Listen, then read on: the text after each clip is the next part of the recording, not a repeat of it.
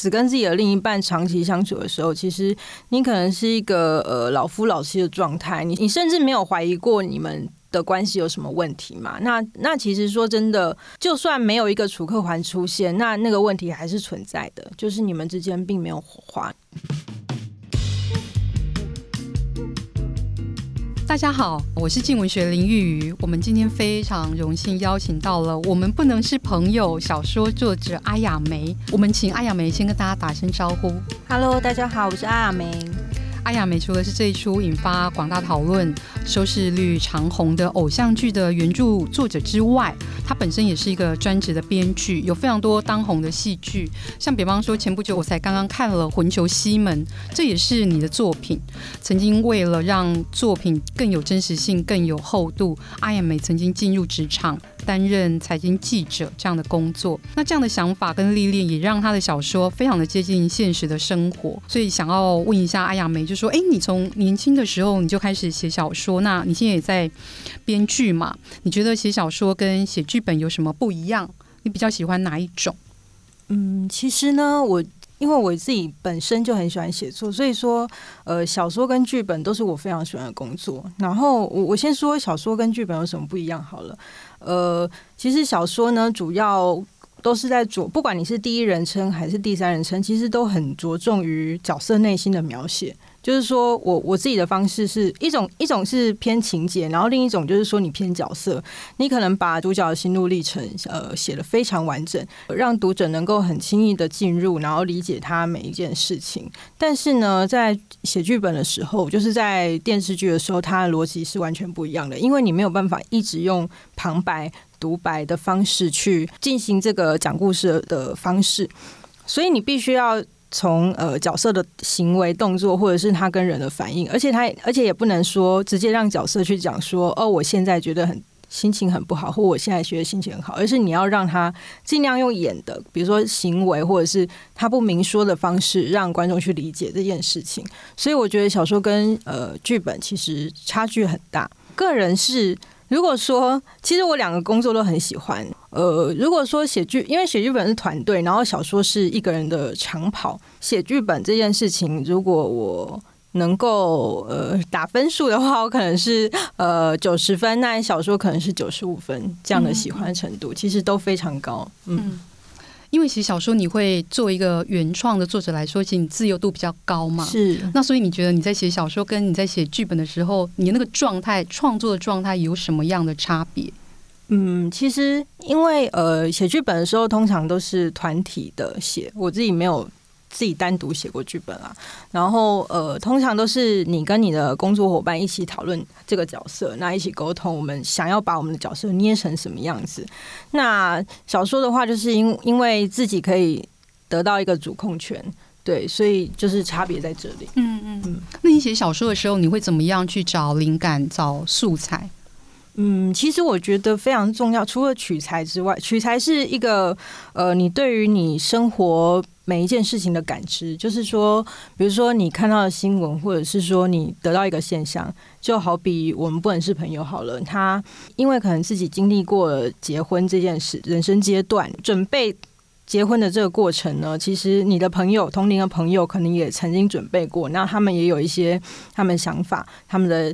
感受，那你们就在交流的过程中，其实这是一个呃大部分人就是生而为人的一个集体经验，关于婚前这个阶段，所以呃，其实你会有很多的感触感受，不管是你来自你自己经历的事情，或是别人经历的事情，有很多的。感慨，然后这些东西，其实我觉得最重要的事情是，除了感知之外，除了呃，不只是直接记录下来，那还有一件事情是去理解，比如说结婚这件事，或者说任何一个就是事件发生的，之于你自己的意义是什么？我觉得理解自己跟那个人生事件的关系，其实是非常重要的。那在那个整理的过程之中，其实嗯，你就有那个动力想要去书写了。那我可以这样理解吗？就是你写的小说是你对于你生活中遇到的很多事情的一个呃反思、反省、整理，然后给出了一个答案。嗯，是算是，而且通常呢，不是在我就是说有呃，我并不是在我下笔的刚最初就已经有了答案，而是我觉得那个答案是在。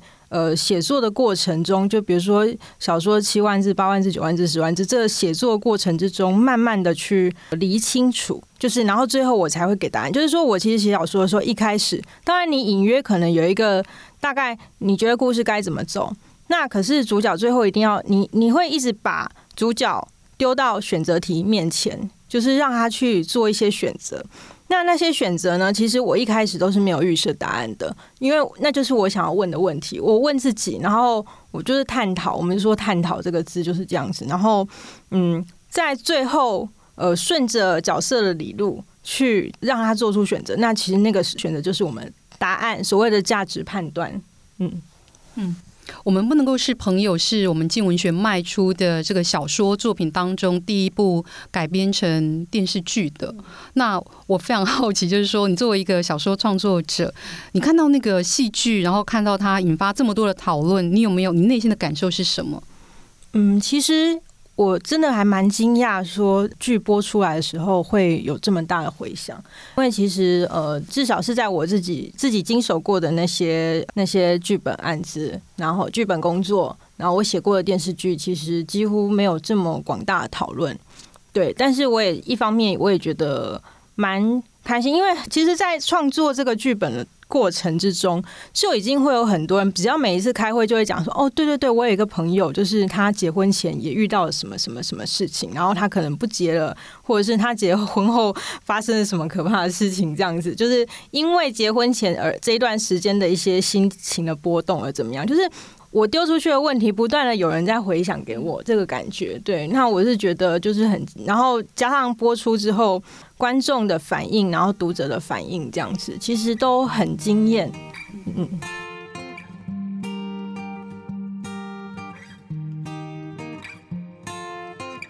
其实会让我印象最深刻的是，我们不能是朋友。他这部小说虽然在谈的是爱情，可是他其实又不只是爱情。那戏剧当然也是，就说两个人在一起谈恋爱很轻松，可是到了要结婚的时候，两个人的金钱观、价值观、对于未来的想法是不是一致，可能才是关键。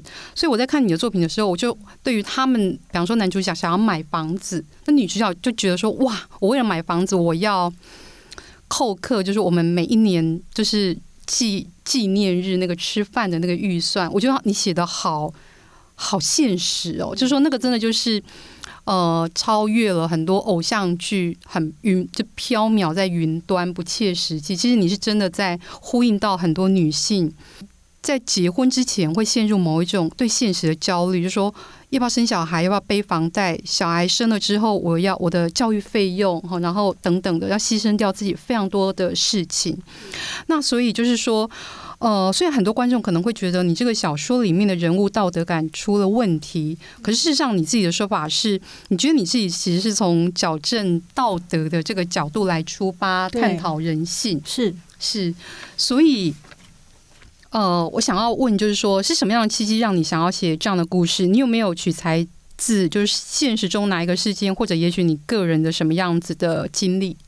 嗯，其实就如我刚刚所说的，就是说，呃，比如说我们会看到我很多的朋友。就是他们可能会，可能是因为我本身在写小说的关系，所以有些朋友会跟我讲一些他们呃的秘密。我他们其实也没有意识到说，哦，其实我我可能会把他们写进去或什么的。就是我们纯粹就是在闲聊一个我们共同的经验这样子。结婚婚前可能会有一些经验，那当然大家的经验不是都会这么三观不正或者什么，只是说，呃，他可能讲了说，我我那时候有一件事情我非常的讶异，就是说，因为台湾的法律是。禁止婚后通奸，它是少数的呃通奸没有除罪化的国家这样子。那有些人就是我的朋友，竟然就是说他在结婚前，比如说他宣布了我要结婚了这个讯息，然后呢，竟然就有一个可能是办公室的女孩子，就偷偷的跟他说：“哦，其实如果你想要结婚前合法的跟别人上床的话，我可以当那个人。”很像是暑假结束前，就是呃，我们要最后的放纵一下的那个感觉。对，那我其实听到这个，我非常的惊讶，而且我朋友是用一种非常沾沾自喜的炫耀方式，对那个口吻来跟我说的，所以我其实这这件事情其实也有点冲击到我的三观。坦白说，因为其实我是一个三观很正的人，这样子，那我就会想说，好，那如果说真的有一天，就是你真的在婚前遇到了非常多的诱惑，在这种情况之下，他可能一直不只是诱惑，他还冲击到你，就是让你怀疑你的人生，让你怀疑你的选择是不是对的。那这个样子，我以为我在做对的事情，就是我选择了一个很。合适、很稳定的一个另一半，然后我们我也觉得我很爱他，可是怎么有人就是一直在测试我的测试我的底线或者什么？这个时候呢，那我该怎么做选择？我就会想要去探讨这件事情。所以说，呃，我的那个我们不能是朋友女主角周维维，她其实是一个三观非常正的人，她道德感非常强烈，她。呃，在她发现了男主角就是自己的大学同学的男朋友，交往十年的男朋友的时候，她其实非常的呃无法理解这个男主角的行为，就是他到处劈腿，他们的冲突，然后价值观其实都一直在碰撞，然后一直但一直产生火花这样子，然后最后成为一个很致命的吸引力。嗯，这样。我自己在读小说的时候，我也很好奇，就想到因为。呃，小说的世界里面呈现一些让我觉得说哇，真的是原来这个世界已经到了一个我有点没有办法理解的程度，是是是，就是也毁你的三观是吗？呃，我觉得那个小说的女主角啊，她因为你刚刚说她道德很端正嘛，哈，对。但我其实一直看到她在面对很多的诱惑挑战的时候，她一方面会说 no no no 这样，然后她去批评她的。同事，他觉得他同事太惊世骇俗，是。但是我也在这当中看到他非常多的犹豫，对。然后面对这个诱惑的时候，其实他不知道我是不是要跟一个长跑这么久的男朋友在一起。嗯。但老实说，我反而觉得周维维的这个心情，他能够引起很多女性的共鸣，是因为他很诚实。对对，所以我觉得反而跟道德感没有关系，而是在于说，我觉得你有写到某一种就是。哦，所谓的婚前焦虑，哦，年轻女生在恋爱跟结婚之间的那种冲突，哦，应该是这么说。其实呢，周维维就是女主角，她其实一直觉得自己在，她觉得自己的道德非常端，她觉得自己是一个道德感很强烈的人。可是呢，她到故事的最后，她确实也没有错。她她跟楚克环男主角相处的过程之中，他们激荡出了火花。其实确实是她跟他。的未婚夫所没一直以来所没有的，那他跟他未婚夫，你说这不是爱情，其实这是一个关系。我们说 relationship 就是关系。那你这你说他这种关系是很稳定的，可是他是不是像他跟楚克环一样，就是有一个爱情的火花，有一个让人呃，我在里面描述是说。楚克完让他恋爱着身，让他感受到恋爱着身的感觉。我觉得这可能就是一个爱情。那他可能在婚前才真正的谈了恋爱，然后这个东西讽刺的是，他并不是，甚至不是他未婚夫李浩一所能给予他的这种。关系这种火花这样子，他到最后，我们确实是他无法自拔的被楚克环吸引了，然后他也在里面最后承认了自己其实爱上了楚克环。对，你说的没有错，他确实是对自己诚实。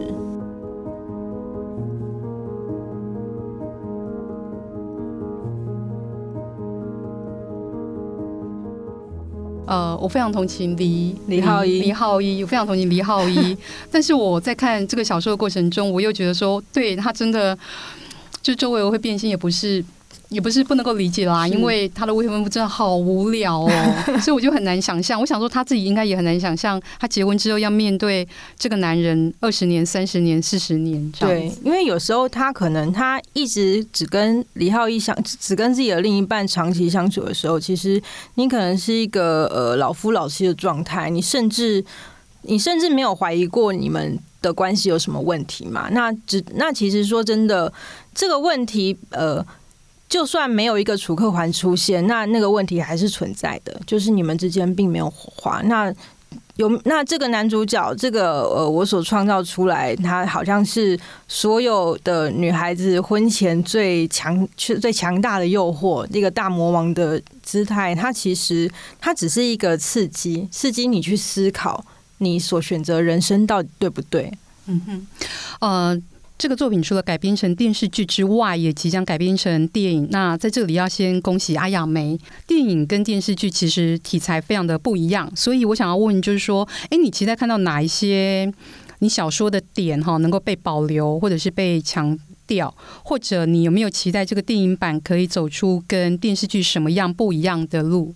嗯，其实坦白说，我对这个都蛮抱持开放态度的，因为我觉得原创，我自己也我自己身为编剧，我也改编过别人的 IP，就是别人的小说，然后呢，也经手了改编自己的 IP 这件事情。其实我觉得，呃，改编这个过程其实就是一个再创作的过程。那我觉得应该是这么说，改编的时候。我都觉得改编这件事情啊，其实并不是还原某一句台词、某一句口白，或者说你把一句硬要把一句呃，比如说周围的口白那个塞进去那个电影里面。我觉得改编并不是这样才叫做原汁原味，而是改编的时候应该是呃，把那个你在阅读的时候的感受，比如说楚克环的人格特质。周围人格特质，周围的挣扎，你把这些东西，这其实是很抽象的，然后你把它还原在那些改编的作品里面，其实这才是最完美的改编。嗯，所以说，呃，当然有些名场面，你可能会很期待，读者也会很期待看到。可是呢，其实有时候我觉得改编就是一个很神奇的东西，很像化学反应，就是说你不知道。最后他们会给你什么？因为每个不同，每个人呃，每个编剧、每个导演、每个演员，然后他们有不同的他们的成长背景、成长价值观。那对，他就是一个化学反应。所以我并没有非常一定要很希望哪一个东西被还原这样子。嗯，因为很多的原。哦、呃，就是很多的小说作者都非常希望自己的作品在被改编成影视作品的时候，啊、呃，编剧团队可以忠于所谓的原著嘛，哈。那我刚刚听到你的期许的时候，我觉得你其实给了呃改编的团队一个非常大的自由度，也就是说要忠于啊你原著的精神，而不是在乎那些形式或者是某些句子或场景。是的，因为其实有时候，有时候小说。的那些台词其实是比较呃，小说的独白或者是小小说的对白都是比较文一点的，比较文绉绉一点的。有时候，但是当他如果说变成一个台词，然后被演员们念出来之后，你有时候会很奇怪。这是我自己改编的经验。有时候我们也有过哦、所有的台词照搬，那后来赤裸裸拍出来的时候，真的非常有点有点怪。